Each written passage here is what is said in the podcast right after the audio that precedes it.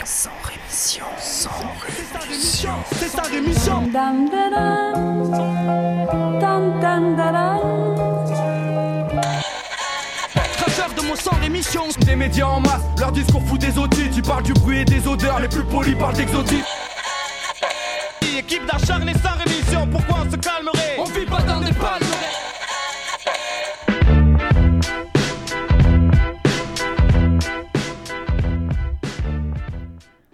Bonjour à toutes et bonjour à tous auditrices et auditeurs et bienvenue dans Sans Rémission. Sans Rémission c'est quoi? Eh bien ça ressemble à un journal d'actualité sauf que j'y rajoute un peu de subjectivité, pas mal de mauvaise foi et beaucoup d'humour pas toujours très drôle, ça j'en conviens direct. Et donc pour ce numéro pilote, il sera question dans, ces, dans ce sans rémission, il sera question d'Israël, il sera question des États-Unis, de la Méditerranée et quelques bonnes nouvelles un peu partout dans le monde parce qu'il en faut un petit peu. Pour ce qui est de notre beau pays, en tout cas, on parlera là plus précisément de tôle, ben parce qu'il n'y a pas que des bonnes nouvelles, euh, de montagne d'or en Guyane et de procès à venir. Par contre, dans Sans Rémission, il n'est pas question de déblatérer les mêmes stupidités que la plupart de mes collègues. Euh, journaliste, hein, comme le dit l'expression bien connue, il n'y a que les poissons morts qui suivent le courant. Et donc ne comptez pas sur moi pour prendre le même courant que la plupart des chaînes d'infos ou d'intox en continu, c'est selon, et autres journaux tenus par le grand capital. Du coup, aujourd'hui par exemple, je ne vous parlerai pas de François Fillon, notre très cher ancien Premier ministre, qui va intégrer à la rentrée et à la surprise presque générale la petite entreprise Tikeo, Hein, voilà, euh, une sorte d'entreprise familiale finalement, puisqu'elle ne compte que 170 employés et elle gère à peine un portefeuille de 10,3 milliards d'euros d'actifs. Bref, François devrait se sentir comme un poisson dans un océan de millions. Je lui souhaite évidemment le plein de réussite ainsi qu'une belle pneumonie. Tout comme à son collègue d'ailleurs et ami Pierre Gattaz, Pierrot, le patron des patrons, qui lui vient de s'offrir, euh, vu que la retraite elle approche, il faut un petit peu investir dans la pierre, un petit château à 11 millions d'euros au cœur du Luberon. Je vous laisse juger la- l'annonce hein, sur le bon coin, 2120 mètres carrés habitables, 6 suites, une piscine chauffée, un pool house, je sais même pas ce que c'est, une seconde piscine extérieure au cas où, un vieux moulin à vent, on sait jamais, 73 hectares de terres agricoles, dont 35 hectares de vignes classées AOC. Voilà, du coup c'est vrai que ça met un peu les nerfs en pelote quand le même gars vient de faire des raisonnements sur le SMIC trop élevé ou les travailleurs qui n'en foutent pas une rame, vous voyez pas un mot non plus, vous doutez bien sur l'actuel gouvernement dans Sans Rémission et la rentrée qui s'annonce chaude, chaude, chaude. Et je parle là que de météo, hein, ça fait longtemps qu'on n'espère plus rien sur le plan social.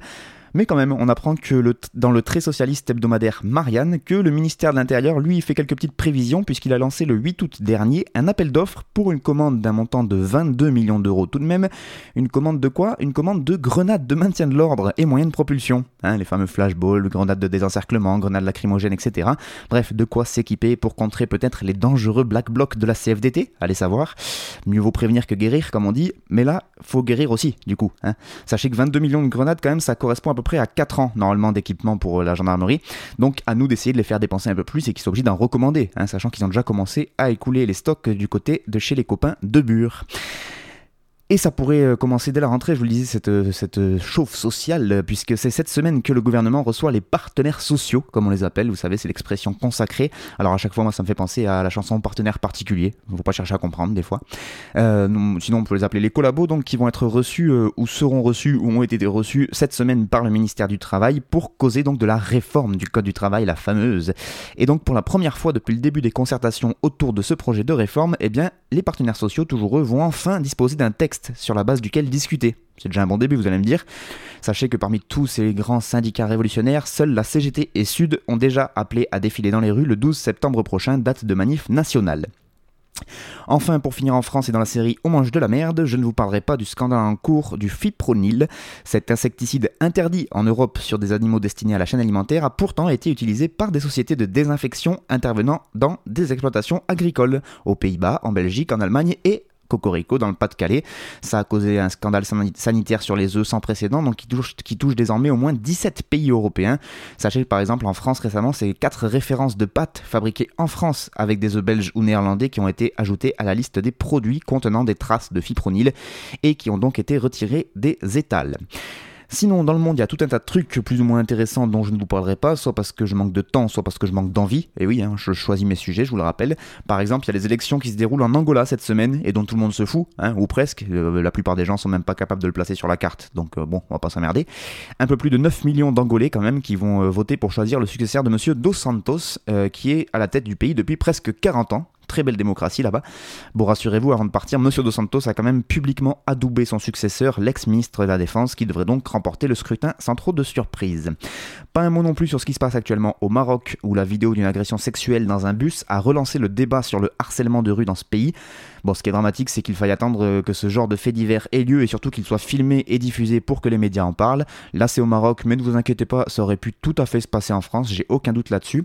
Espérons au moins que ça puisse faire avancer le droit des femmes et surtout bouger les mentalités des hommes, mais ça, nous-mêmes, on sait que c'est pas gagné. Je ne vous parlerai pas non plus de la Russie, hein, qui a annoncé dans la soirée de mardi dernier qu'un cessez-le-feu allait intervenir dès le 1er septembre sur le front ukrainien. Bah oui, parce que plus personne n'en parle non plus, mais là-bas c'est la guerre, hein, toujours depuis trois ans. Selon un décompte de l'agence France Presse, 34 soldats ukrainiens ont été tués lors d'affrontements avec des rebelles pro-russes depuis le 24 juin dernier, et depuis trois ans c'est un conflit qui a fait au moins 10 000 morts. Un beau bilan, certes, mais on reste loin du bilan des States en Afghanistan, parce que là ils font péter record sur record. 2400 morts, 20 000 blessés, et tenez-vous bien, 840 milliards de dollars de dépensés pour cette guerre qui dure depuis 2001. On va bientôt fêter les 20 ans, c'est la classe. Euh, avec en plus un succès euh, vraiment euh, indiscutable. Hein. Tout va mieux en Afghanistan depuis qu'ils sont intervenus, c'est connu. Du coup, on se disait que Donald Trump, le président des États-Unis, qui en plus l'avait promis dans, son, dans sa campagne, allait se désengager de là-bas, puisqu'il, je vous le rappelle que dans la campagne, il avait dit America First, on arrête d'être les gendarmes du monde, on se désengage des pays où on est en guerre, etc. etc. Et ben c'était bien mal de le connaître, puisque je vous rappelle qu'il n'est pas non plus à une connerie près, et il a annoncé l'année dernière, devinez quoi, un renfort militaire américain en Afghanistan. Voilà, Psartek Rouya. Enfin, je ne vous parlerai pas de toutes les catastrophes naturelles qui surviennent dans le monde, ce serait beaucoup trop long. Entre les moussons diluviennes en Asie du Sud-Est qui ont fait plus de 750 morts, les pluies torrentielles en Sierra Leone qui ont provoqué des glissements de terrain gigantesques et là encore ont fait plus de 500 morts, ou encore le plus grand incendie que le Canada, voire que le monde, ait jamais connu en ce moment avec 19 feux de forêt qui ont fusionné pour n'en faire qu'un en Colombie-Britannique, euh, créant ainsi un incendie qui couvre à l'heure actuelle plus de 467 000 hectares et qui n'a toujours pas été maîtrisé. Tout ça, je vous en parlerai pas. Euh, si ça avait été des morts dans des, attentats terroristes, etc., peut-être que la presse aurait pu faire quelque chose, mais là, bon, bah, c'est des, des Noirs et des Asiatiques qui meurent dans des inondations, on va pas non plus en parler plus que ça. En tout cas, les, climato-sceptiques, vous êtes bien mignons, mais là, je crois qu'il va falloir un peu la fermer gentiment sur les 2-3 prochains mois. Donc voilà, j'aurai pas le temps de vous parler de tout ça, mais par contre, il y a quelques infos dont j'ai envie de vous causer, et on va commencer par quelques nouvelles du monde.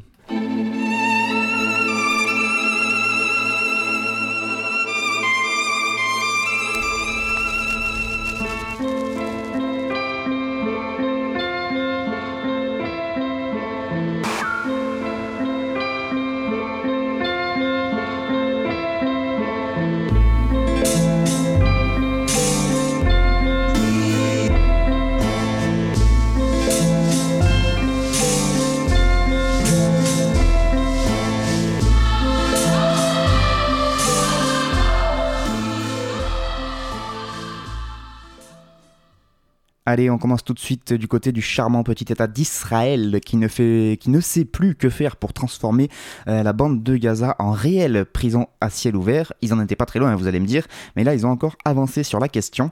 En effet, après les airs, après la terre et après la mer, Israël s'attaque désormais à bloquer le sous-sol, eh ben oui, on n'avait pas pensé à ça.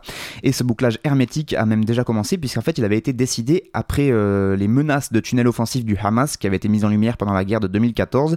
Un chantier pharaonique donc qui consiste à construire un mur souterrain pour isoler totalement la bande de Gaza et bloquer ces fameux tunnels.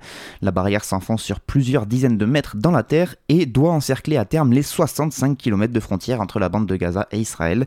Cette construction donc qui devrait en plus permettre à, l'État hébreu de percer éventuellement lui-même ses propres tunnels qui seront ensuite équipés de capteurs pour détecter les mouvements souterrains. Et donc euh, voilà, ils pourront euh, se servir de ces tunnels pour surveiller toute la circulation des Gazaouis. Sachez que le coût de ce mur souterrain s'élève à 700 millions d'euros et que les travaux ont déjà commencé et qu'ils devraient s'accélérer dès le mois d'octobre. On part maintenant aux États-Unis avec euh, un communiqué qui a été publié par la section des Dockers de l'ILWU. Alors je ne vais pas vous faire l'affront de le prononcer en anglais, si allez. International Longshore and Railroads Union, c'est une sorte de syndicat des dockers de San Francisco, qui a décidé d'appeler au blocage d'un défilé fasciste organisé dans San Francisco samedi 26 août prochain. Ils appellent à cesser le travail et appellent tous et toutes les opprimés à les rejoindre en manifestation. Une motion de ce syndicat qui a été votée le 17 août dernier donne le sens de cette action de lutte antiraciste. Une motion qui a été traduite et publiée par un blog sur Mediapart qui précise que 60% des dockers de cette région des États-Unis sont afro-américains, ceci explique peut-être cela, et que dans l'histoire de ce syndicat ouvrier, la lutte contre l'extrême droite remonte aux années 30. Euh, donc le blog de Mediapart qui publie le texte en intégralité, dont je vous conseille d'aller le lire en entier, moi je vous en ai choisi quelques extraits que je vais vous lire maintenant. Donc ils ont commencé euh, en expliquant euh, pourquoi ils vont manifester. Je cite. Alors que le groupe fasciste Prière Patriotique, qui a déjà organisé de violentes provocations racistes à Portland, en Oregon et ailleurs, a annoncé qu'il se réunirait à Crucified le samedi 26 août, y conviant des nazis et d'autres groupes suprémacistes blancs violents, alors que, à des années-lumière d'une question de liberté d'expression, les provocations racistes et fascistes constituent une menace mortelle, alors que la section de l'ILWU de San Francisco a une longue et fière histoire de résistance au racisme et au fascisme et au fanatisme, la zone de la baie de San Francisco est un bastion syndical et nous n'autoriserons aucun de ces anti-syndicalistes, aucun de ces suprémacistes blancs, aucune bande de lyncheurs à venir ici répandre la terreur. En conséquence, la section de l'ILWU de San Francisco, s'inscrivant dans la meilleure tradition de notre syndicat, qui combattait déjà l'extrême droite lors de la grande grève de 1934, appelle à cesser le travail ce jour-là, donc samedi 26 août, et à marcher sur Crucifield pour empêcher cette tentative d'intimidation raciste et fasciste de se tenir dans notre ville natale. Nous invitons tous les syndicats, toutes les organisations antiracistes et antifascistes à se joindre à nous pour défendre nos organisations, les minorités raciales, les immigrés, les personnes LGBTQ, les femmes et toutes et tous les opprimés. Amen. Imaginez la CGT qui se fendrait d'un communiqué comme ça pour une manif de facho. On peut toujours rêver. Ça, c'est moi qui l'ai rajouté. Hein, c'est pas marqué dans le, dans le communiqué. Et puisqu'on parle d'antiracisme, d'antifascisme et de communiqué, on va aller du côté de la Méditerranée avec un petit mot de Defend Mediterranea, défendre la Méditerranée en français, on va faire simple, qui est un réseau en fait composé d'antifascistes, d'antiracistes et euh, des gens solidaires, donc des peuples méditerranéens, qui ont notamment participé au blocage du navire Cestar, vous savez, ce fameux navire euh, qui a été euh, mis sur mer par les identitaires. Il y a eu beaucoup d'actu de, de, là-dessus pendant l'été. Et bien, donc, Défendre Méditerranea, ils ont participé à son blocage à Suez, puis à Chypre, et ensuite ils l'ont empêché de faire escale en Crète, en Sicile, puis en Tunisie. Donc voilà, ils l'ont un peu, voilà, ils y sont allés aussi, hein, puisqu'il y a les identitaires qui investissent ce terrain-là, les antifas, et eh bien ils y vont aussi. Et euh, donc, euh, bon, ben, ils ont fait ça pendant l'été. Et surtout, en fait, ils communiquent sur un accord qui est un accord à venir, qui est encore dans les cartons, qui n'est pas trop sorti, un accord Libye-Union Européenne, et là aussi, je vais vous lire un extrait du communiqué parce que c'est beaucoup plus parlant, un communiqué que vous pouvez retrouver sur pas mal de sites antifascistes. Je cite, Un an et demi après le sinistre accord Union européenne-Turquie qui a conduit à la multiplication de camps odieux et invivables en Grèce et en Turquie, les dirigeants du continent le plus riche de la planète s'apprêtent à recommencer en pire. Cette fois, c'est du côté africain que se poursuit le projet d'Europe forteresse en collaboration avec le régime fantoche libyen et à l'initiative du président français. Un échange de moyens militaires énorme et d'une somme d'argent qui pourrait être trois fois supérieure aux 6 milliards de dollars offerts au dictateur Erdogan en 2016.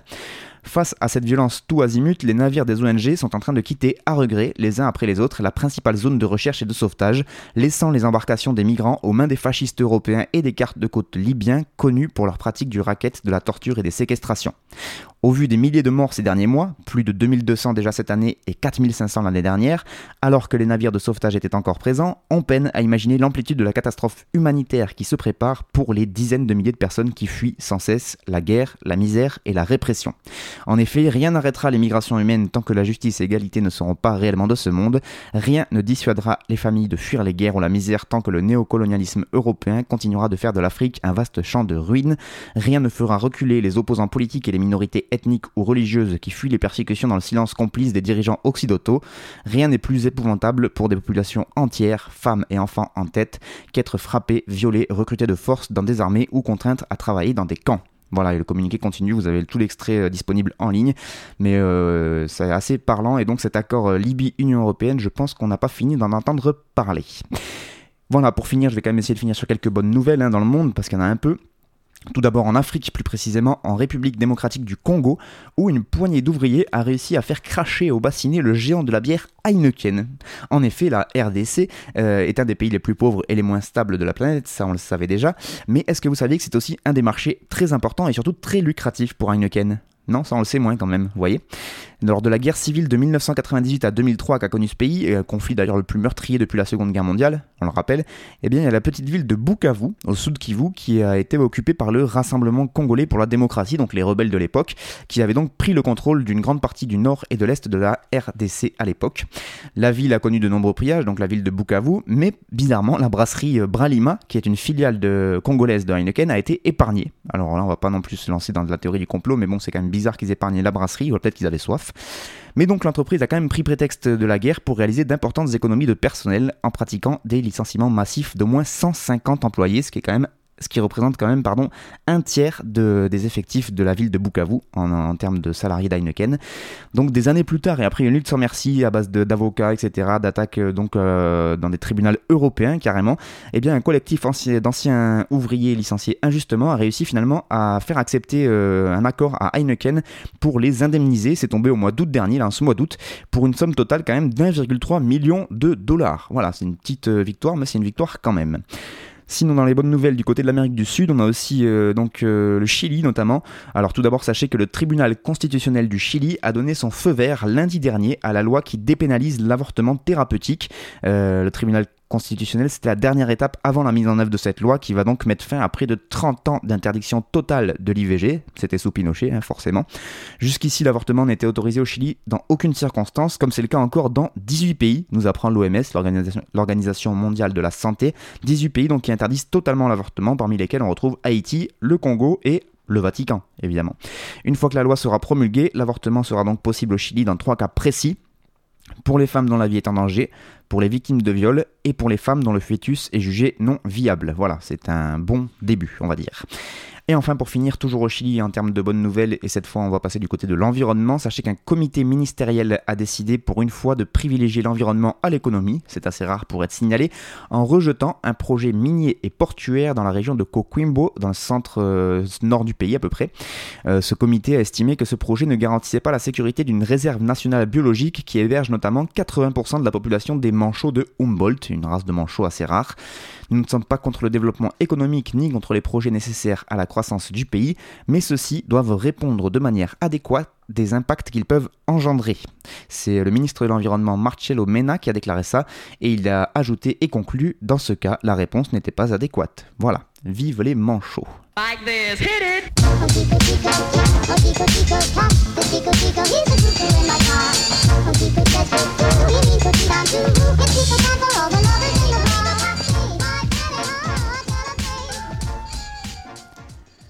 Allez, on reste en Amérique du Sud et on continue de parler d'environnement, mais en France. Eh ben oui, notre empire colonial a quand même de beaux restes. Direction la Guyane.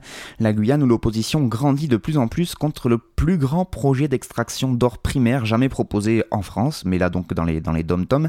Un projet porté par un consortium russo-canadien dans la forêt tropicale de la Guyane et qui n'a pas encore été autorisé par le gouvernement français. Pourtant, il y a déjà 165 800 signatures qui ont été recueillies par une pétition contre ce projet qui s'appelle Montagne d'Or projet prévu près de Saint-Laurent du Maroni, qui est dans l'ouest de la Guyane. Montagne d'Or est hors norme par ses aspects économiques, les empreintes spatiales et écologiques sont de dimension inconnue en France.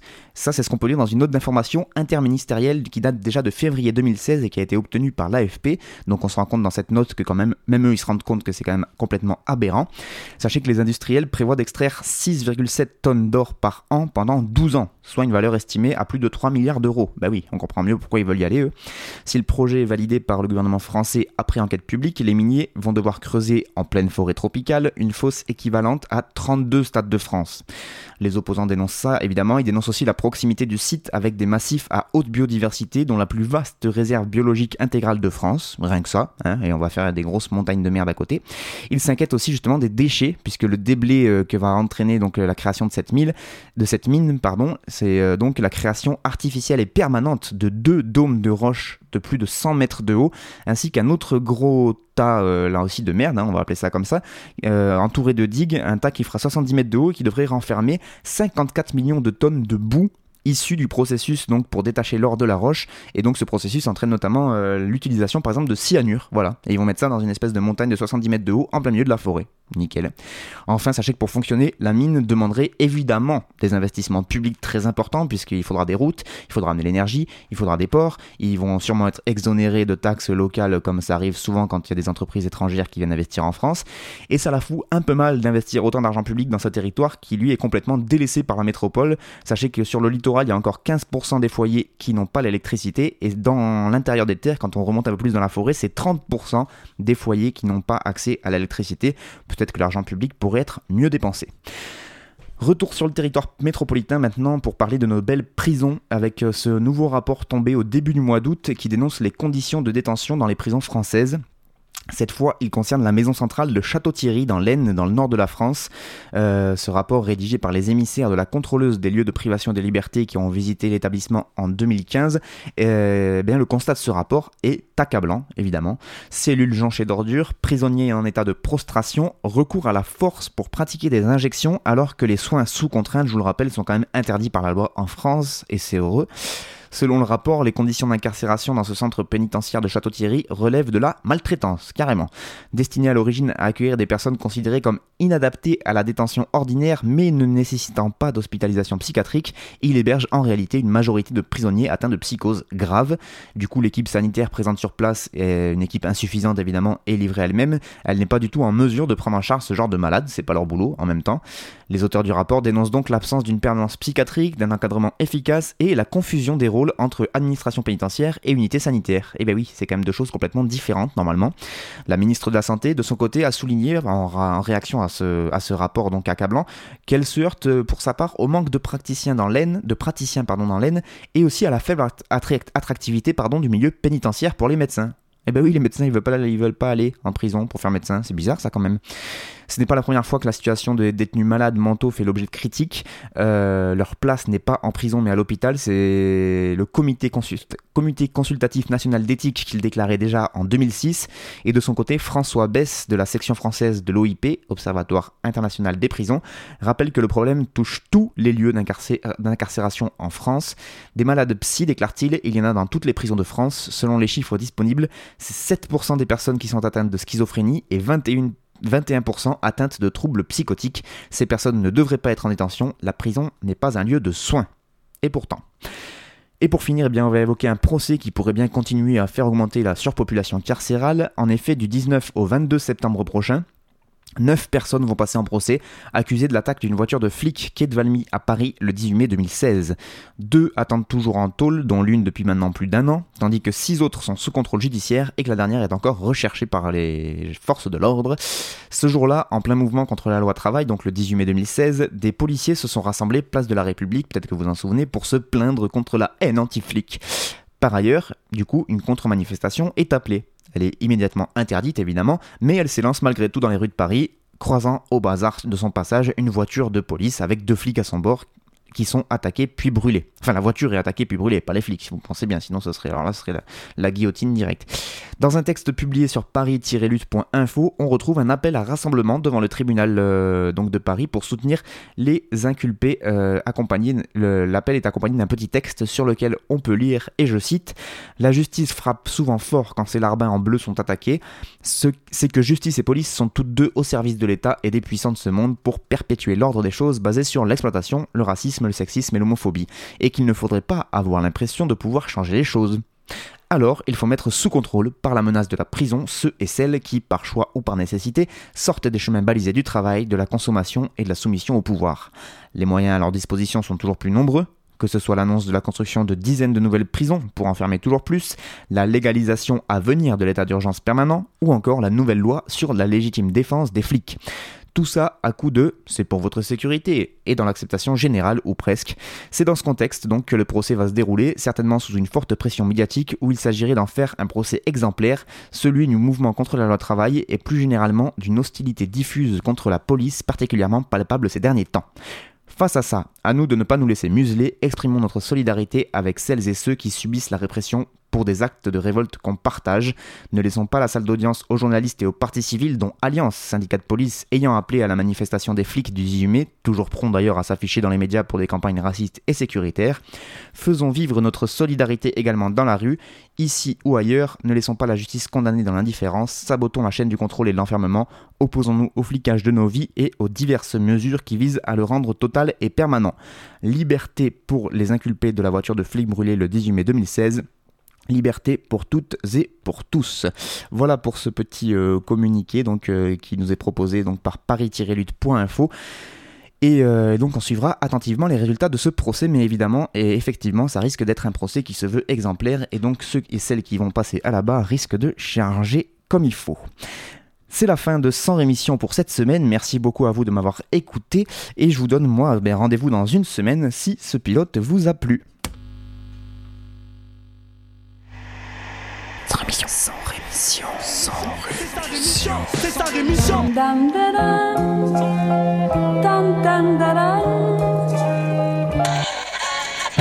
de mon sang rémission. Des médias en masse, leur discours fout des audits. Tu parles du bruit et des odeurs, les plus polis parlent d'exotisme. Équipe d'acharnés sans rémission, pourquoi on se calme